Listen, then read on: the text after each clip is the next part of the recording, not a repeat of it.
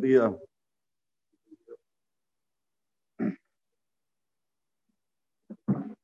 Después que Bilaam insistió a Kadosh Barujú de una manera en la cual no se mostraba desesperado que Ilu en bendecir al pueblo de Israel, por no decir lo contrario, llega hasta lo de Balak y Balak le dice, ¿qué pasó que demoraste tanto? ¿Acaso pensás que yo no te puedo respetar? Yo soy un hombre que sé respetar a la gente. ¿Qué le responde Bilaam?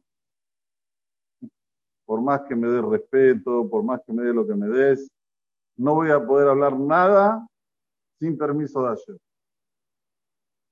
O sea, le está diciendo en otras palabras, no te conviene que yo vaya a maldecir. Pero bueno, como en árabe se dice me'el, el que es caprichoso, es caprichoso. Le vas a mostrar negro sobre blanco, blanco sobre negro, va a decir, no, esto es amarillo. ¿Te escuchaste? Es blanco y negro, no, es amarillo. Bueno, da con el amarillo. La Torah nos cuenta que enseguida fueron hasta un lugar donde se podía ver al pueblo de Israel. Acercaron siete ofrendas, hicieron siete misbehot, siete altares. Parva Ailva Misrea. Lo que tenemos que entender es por qué hicieron las ofrendas antes de decir lo que tendrían que decir. Tendría que ser al revés. Cuando uno trae las ofrendas, cuando le salen las cosas bien, como agradecimiento, como una forma de, de expresarse a Dios. Pero aquí todavía ni empezó a hablar y ya trajeron las ofrendas antes. ¿De dónde lo aprendieron esto, Bilam y Balak? ¿De dónde lo sacaron esto? Ayer dijimos que Balak fue muy inteligente. Él dijo, ¿cuál es la fuerza del pueblo de Israel? La tefilá. Yo voy a ir con alguien que sepa también que tenga la fuerza en dónde? En su boca. Ellos tienen la fuerza en su boca. Yo también voy a llevar a alguien que tenga la fuerza en su boca, que los bendiga, por no decir lo contrario, y así sí puedo parar con el pueblo de Israel. ¿Qué hacía el pueblo de Israel en la época que estaba el santuario? Hacían corbanot, hacían ofrendas, entonces él imitó al pueblo de Israel exactamente. Primero las ofrendas, como hacían en el Mishkan, Tamit Shahar, Abdil. Y después vamos a ver qué podemos hacer para nosotros tener la, el, el, suceso que ellos querían tener en ese momento. Ahí dice la Torah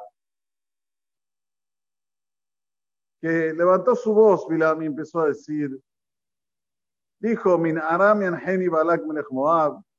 Desde Arán me trajo el rey de Moab, Balak. Mehar de Kedem, de los montes del este. Lejar Ali Jacob, para que yo maldiga a Jacob. Ujazo Ama Israel. Y para que toda la furia, toda la, digamos, la parte negativa caiga sobre Israel. Sigue diciendo Bilam. Maekov lo cavó él.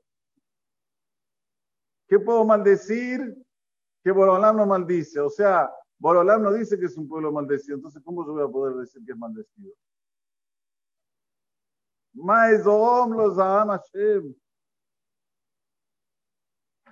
¿Cómo voy a poder quedar empurecido?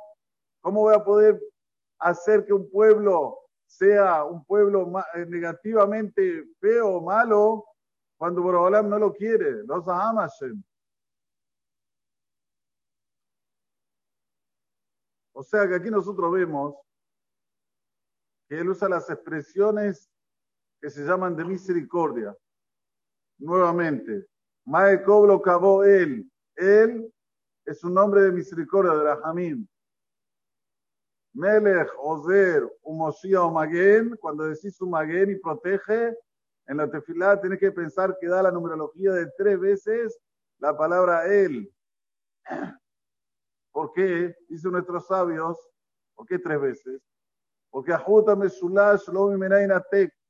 cuando hay una cosa que se dice tres veces, o decís una palabra la que, la que contiene la numerología de tres veces él, esto no te va a dejar durante el día. Entonces, cuando estás diciendo la primera verajá de la tefilá, Mele, José, Mosía o Maguen, pensar tres veces él, está escrito en todos los sigurim, la mayoría de los sigurim otra vez. De que mataría Gimal Peamim él. ¿Cuál es el sentido? Que Borolam tenga misericordia contigo durante todo el día. Entonces, él es misericordia. Umay Zoblos Hashem, Yud que todo el mundo sabe, Yud que ¿qué es? 26, ¿qué es? También misericordia, no es din. Él quería colocar din en el pueblo de Israel. Realmente quería decir Elohim. Pero Borolam lo cortó, lo dijo. Mae lo acabó él. Punto. Para ahí. No puede seguir Bilam. Mae Zom Zaham, Hashem me quería decir Mae Zom Zaham, Yud que. He sabido que el Yud que que es Rahamim, pero Yud que no. Y veía Hashem Surolamim, Yud que no es Rahamim, es Din. Borolam Shitef Midat Din le Midat Rahamim en el mundo. Por eso dice, y veía Hashem Surolamim. Y Borolam le dijo, no, no, sigue un poquito más. Umay Zom los Hashem. Pero el Pirkei de Rabbi Eliezer dice algo impresionante, impresionante. Que si lo incorporamos vamos a hacer un acto de grandeza. Porque hay que reforzar esto, hay que ponerle tornillos a lo que voy a decir ahora. Dice el Midrash de Pirkei de Rabbi Eliezer.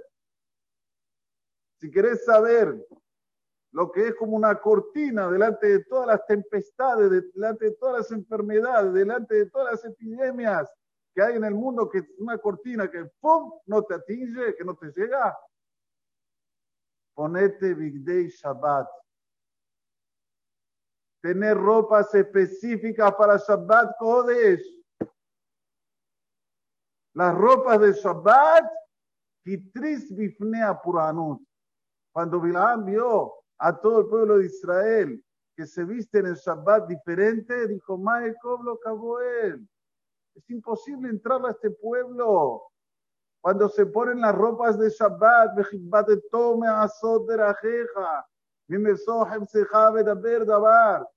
cuando cumplen con esta mitzvah que parece una mitzvah, eh, no, ¿cuál es la diferencia si vengo de camperita o si vengo de traje? ¿Cuál es la diferencia? A ver, ¿puedo decir? Déjeme tranquilo.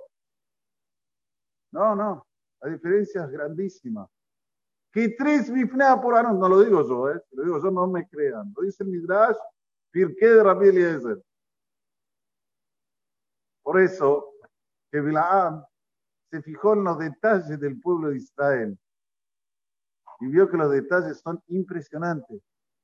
Si la ropa lo cuidan del Puranut, ¿qué puedo decir yo? ¿Qué puedo alegar yo? No puedo alegar nada. Es esto lo que nos tiene que acompañar, señores.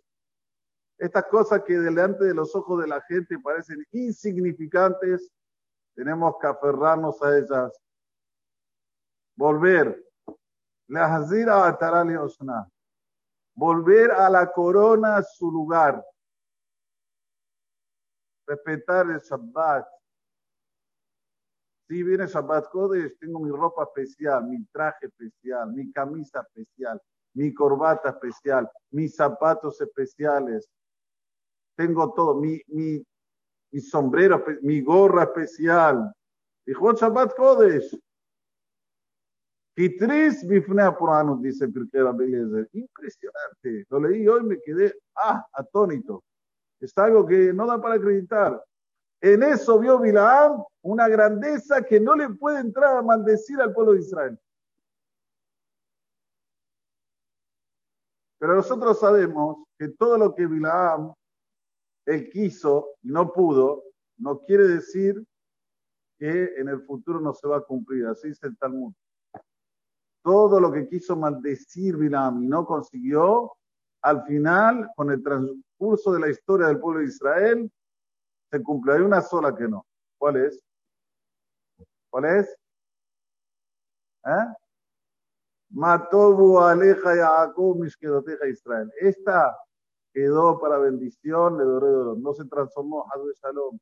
Donde vamos el pueblo de Israel hacemos Bate Kenesiot, Bate Midrashot, estamos alrededor de Beta Keneset, el Beta Midrash, Matobu Aleja Jacob, qué bonitas son tus, son tus tiendas Jacob, Mishkenoteja Israel es forno.